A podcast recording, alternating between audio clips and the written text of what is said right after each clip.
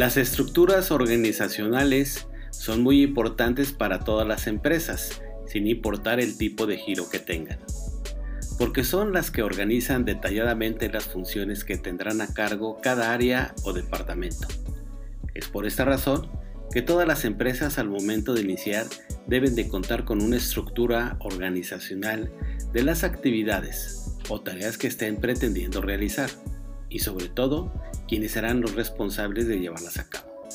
En este conjunto de audios te vamos a explicar qué son las estructuras organizacionales de una empresa y cuáles son los tipos de las estructuras.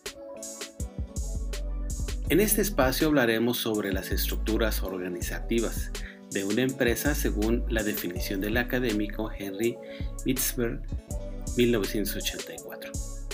Una estructura organizacional es el conjunto de todas las formas en que se divide el trabajo y en tareas distintas y la posterior coordinación de las mismas.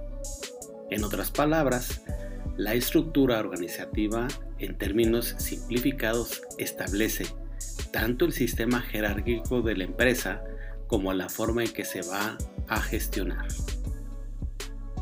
Dada su definición, ¿cuál es la función de la estructura organizativa?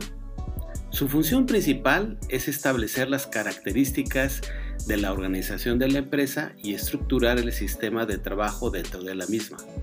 Además, sirve también para definir todos los procesos, organigramas, jerarquías y departamentos dentro de la compañía. La estructura organizacional de una empresa es una representación gráfica detallada donde podemos encontrar la organización interna y administrativa que incluye el reparto del trabajo en áreas o departamentos específicos. Es decir, es el modo en que se planifican los trabajos y responsabilidades de acuerdo a los objetivos que se han propuesto. Es importante que mencionemos que cada empresa tiene su estructura organizacional, por lo cual posible modificarla y adaptarla a nuevas necesidades si llegara a ser posible, aunque pueden significar grandes cambios y remodelaciones.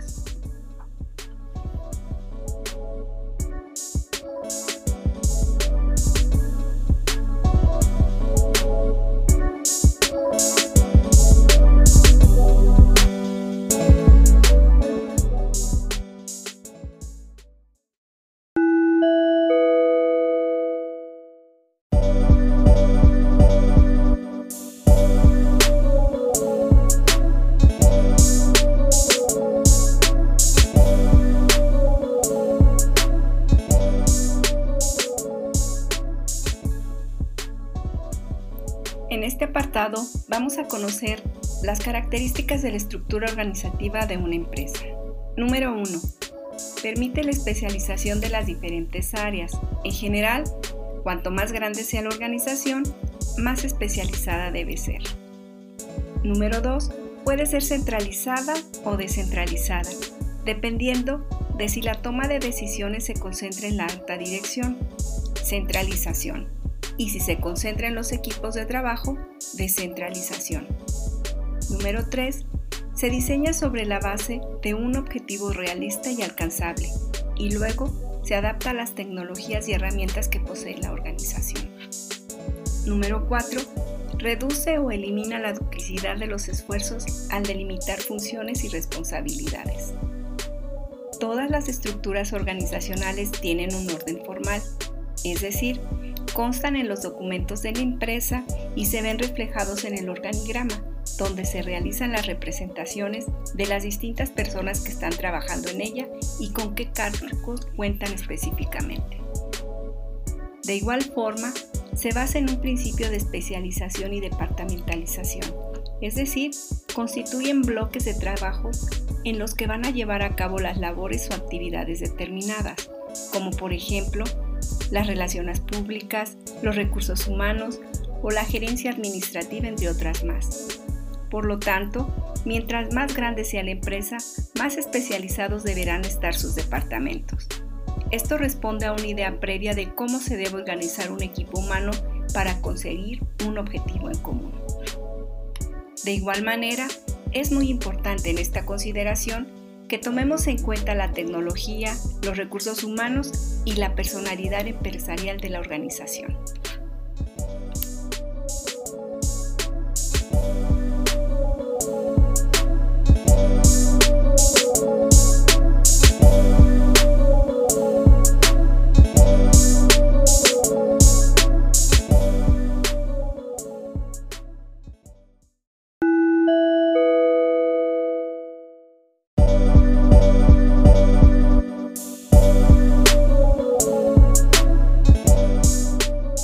Elementos de la estructura organizacional según Henry Mitzember, experto canadiense en la materia.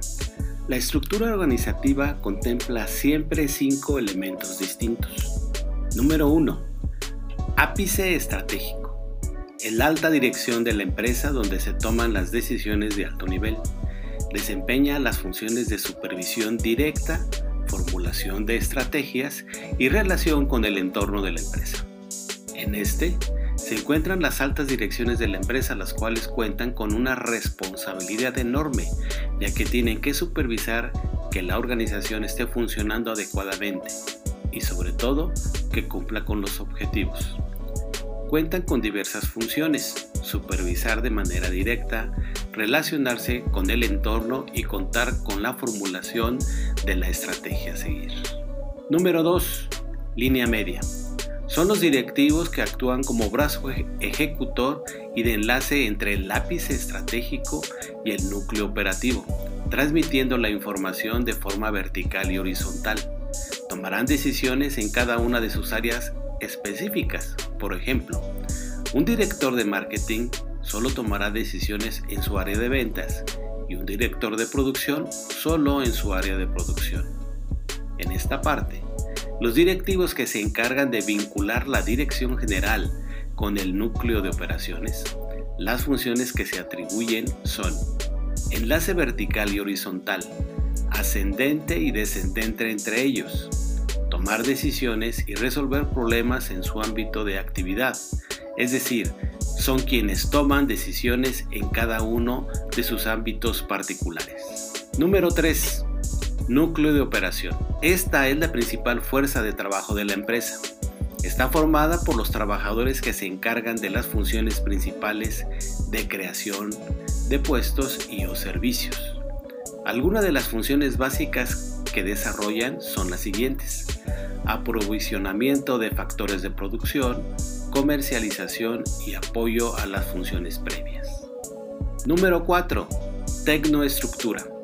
Aquí se encuentra un conjunto de especialistas y profesionales que no forman parte de la dirección de la empresa, ni participan en el círculo principal de producción, sino que brindan apoyo a la estructura, aportando los cambios necesarios en la organización para mantener la estabilidad de la misma. Se forman por analistas que no son directivos, por lo tanto no cuentan con ninguna participación en el flujo de trabajo y producción, puede haber dos tipos, analistas de adaptación, los cuales se ocupan de estudiar los cambios necesarios que hay que introducir en la organización, y los analistas de control. Su función principal consiste en buscar la estabilidad y normalización de las pautas de las actividades de la empresa. Número 5. Staff de apoyo. Suele ser personal subcontratado que trabaja en la empresa y presta apoyo a la estructura en tareas específicas no especializadas, como la limpieza o la vigilancia, entre otras más.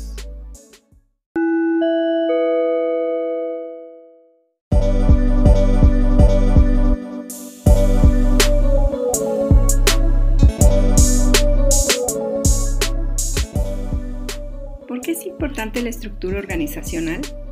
Las estructuras organizacionales son un aspecto fundamental para la operación de toda empresa, es decir, el modo en que se forman y organizan, ya que una buena organización es resultado de un buen funcionamiento, lo cual hace que sea más armónica y los objetivos deseados sean posibles de alcanzar, al menos en un principio. Por el contrario, una estructura inadecuada o confusa hace que la organización tenga problemas que normalmente no tendría, dificultando así sus labores. ¿Cuáles son los tipos de estructura organizacional? Dado que cada empresa funciona en forma diferente, cada una debe de adoptar una estructura organizacional distinta que le ayude a alcanzar sus metas y objetivos.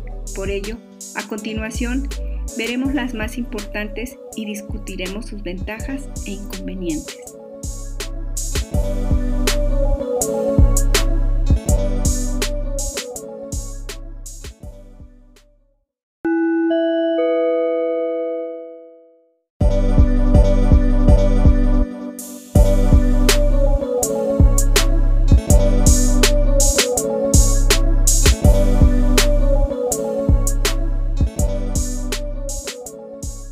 Tipos de estructura organizacional por lo general se menciona cuatro tipos de estructura organizacional, los cuales son estructura lineal.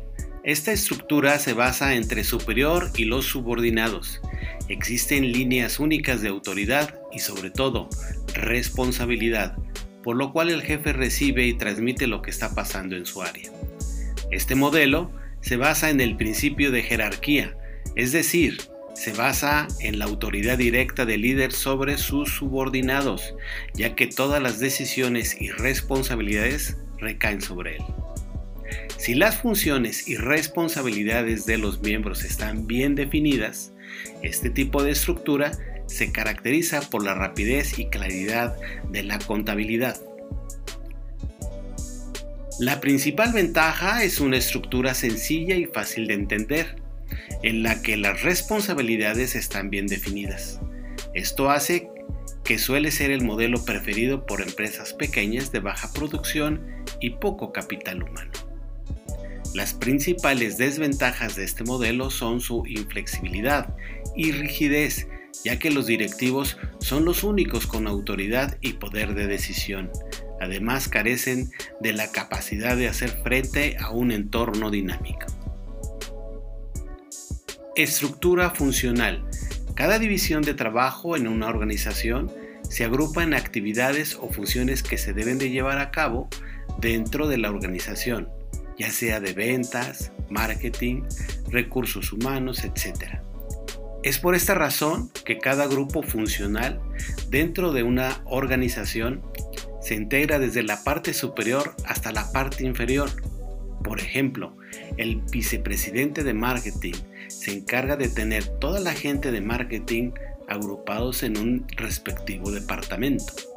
Esta es una de las estructuras organizacionales más comunes.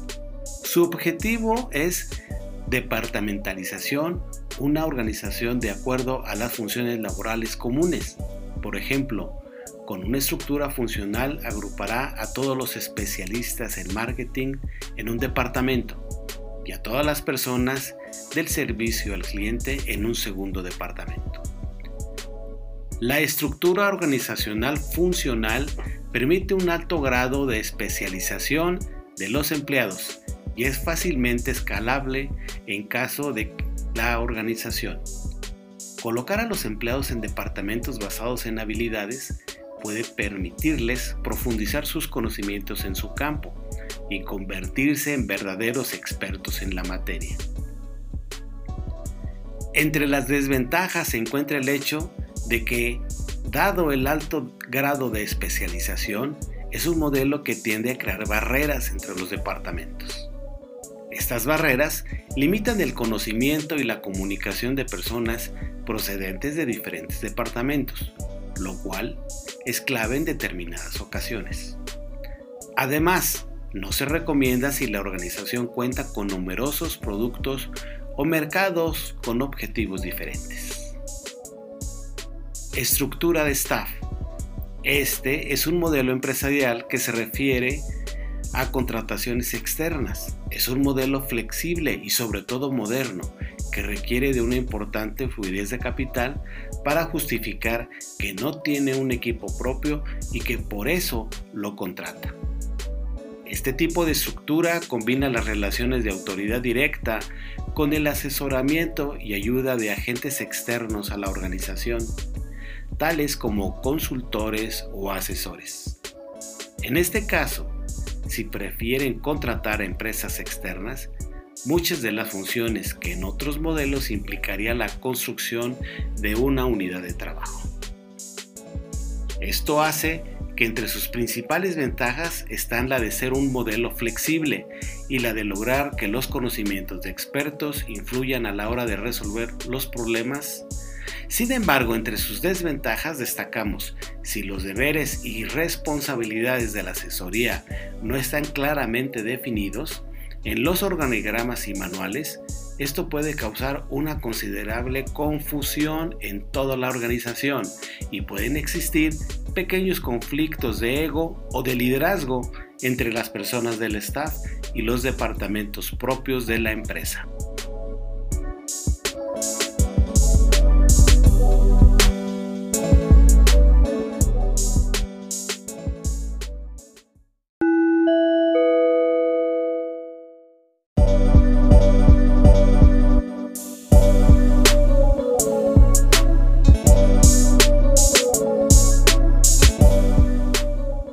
En el cuarto tipo se encuentra la estructura matricial. Son estructuras empresariales en las que comúnmente los empleados participan en proyectos puntuales sin dejar a un lado sus funciones.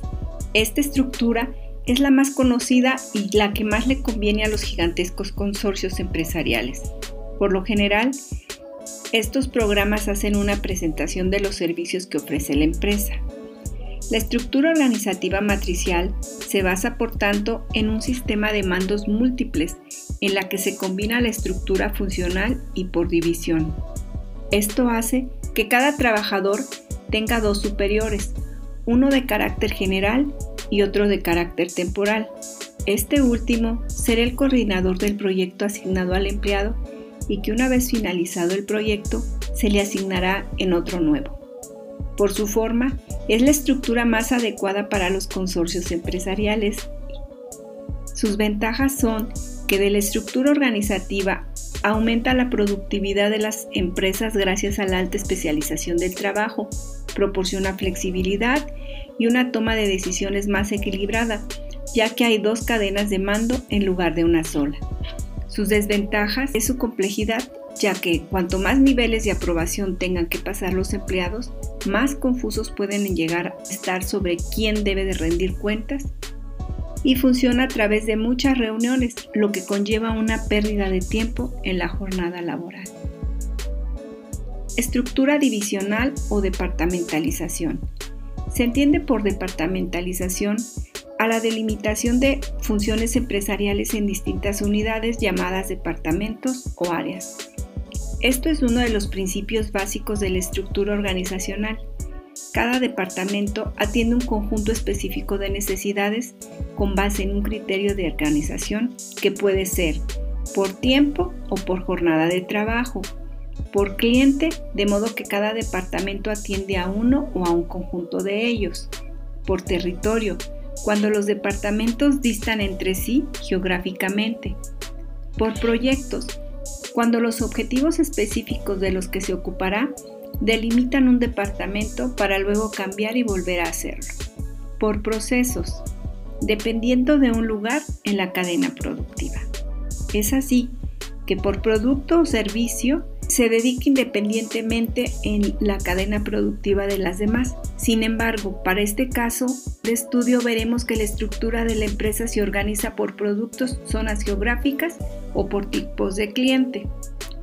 Por productos, la organización se divide por grupos y cada grupo se encarga de la elaboración de un producto específico. Esto ocurre cuando la empresa produce un gran número de productos y debido a su tamaño no es posible organizarlo como en los casos anteriores. Su principal ventaja es que permite a las empresas entrar rápidamente en el mercado con ofertas innovadoras. Como desventaja principal, es necesario comentar que puede ser difícil escalar bajo una estructura de división basada en productos, además que la organización podría terminar con los recursos duplicados a medida de que las diferentes divisiones se esfuercen por desarrollar nuevas ofertas por zonas geográficas. Esto ocurre en empresas que están compuestas por grandes cadenas organizativas repartidas por distintas geografías, como las cadenas hoteleras, y donde los directores de cada división son responsables de todos los productos y servicios de la empresa en la zona geográfica en la que se encuentran. Como desventaja principal, es preciso comentar que cuando se tiene un departamento de marketing, cada región corre el riesgo de crear campañas que compiten y debilitan a otras divisiones en canales digitales. Por el tipo de clientes, la organización se adapta y se divide en grupos que sean capaces de resolver las necesidades de cada tipo de cliente. De esta forma, se consigue una mayor especialización de vendedores para resolver cualquier problema que se le presente a sus clientes. El principal inconveniente es que se da demasiada autonomía a cada equipo, lo que puede llevar a que las divisiones desarrollen sistemas incompatibles entre sí. Estructura organizativa por comités. En esta estructura, las decisiones y responsabilidades son compartidas por un grupo o comité de personas. Se considera más que un nuevo tipo de estructura, un complemento de ella, por lo que suele utilizarse conjuntamente con estructuras en línea y esta solo para decisiones concretas tiene la ventaja de que se tienen en cuenta todas las perspectivas posibles en la toma de decisiones y se fomenta la coordinación. Su principal inconveniente es la lentitud a la hora de tomar la decisión, ya que depende de varias personas.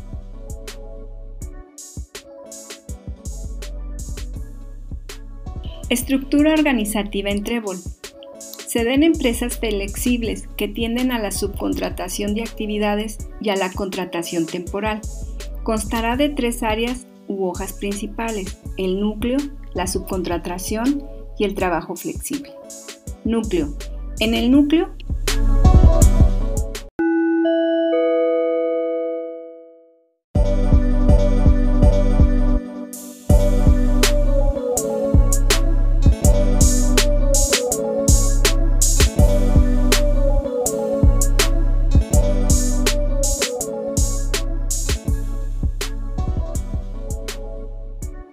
Ejemplos de estructuras organizativas de empresas. Número 1.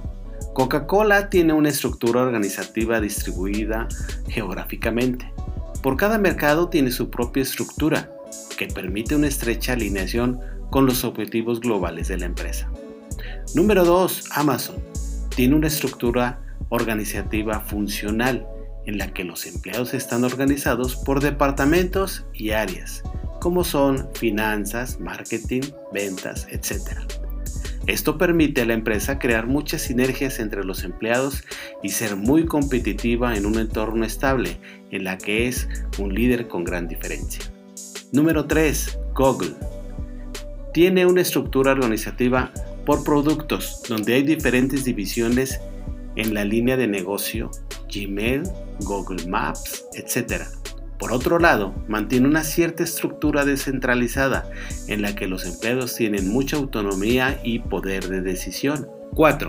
Estructura organizacional de una empresa pequeña.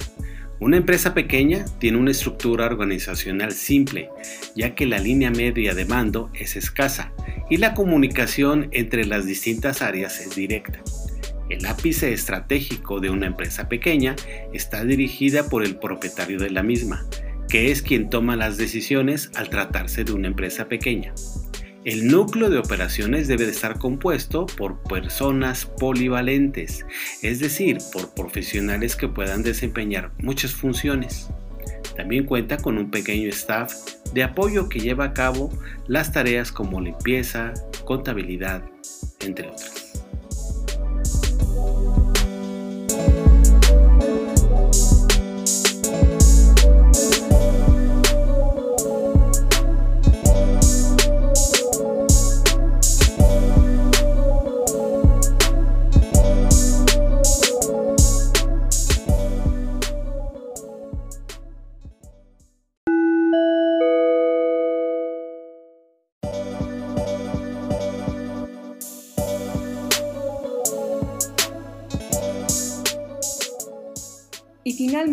Para sintetizar, el diseño organizacional implica desarrollar o modificar la estructura de una organización.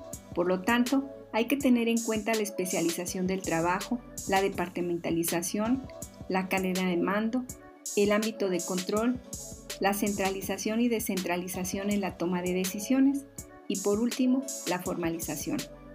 Si quieres seguir aprendiendo más, te invitamos a revisar los demás recursos. Con todo esto nos despedimos y te deseamos que tu aprendizaje sea efectivo.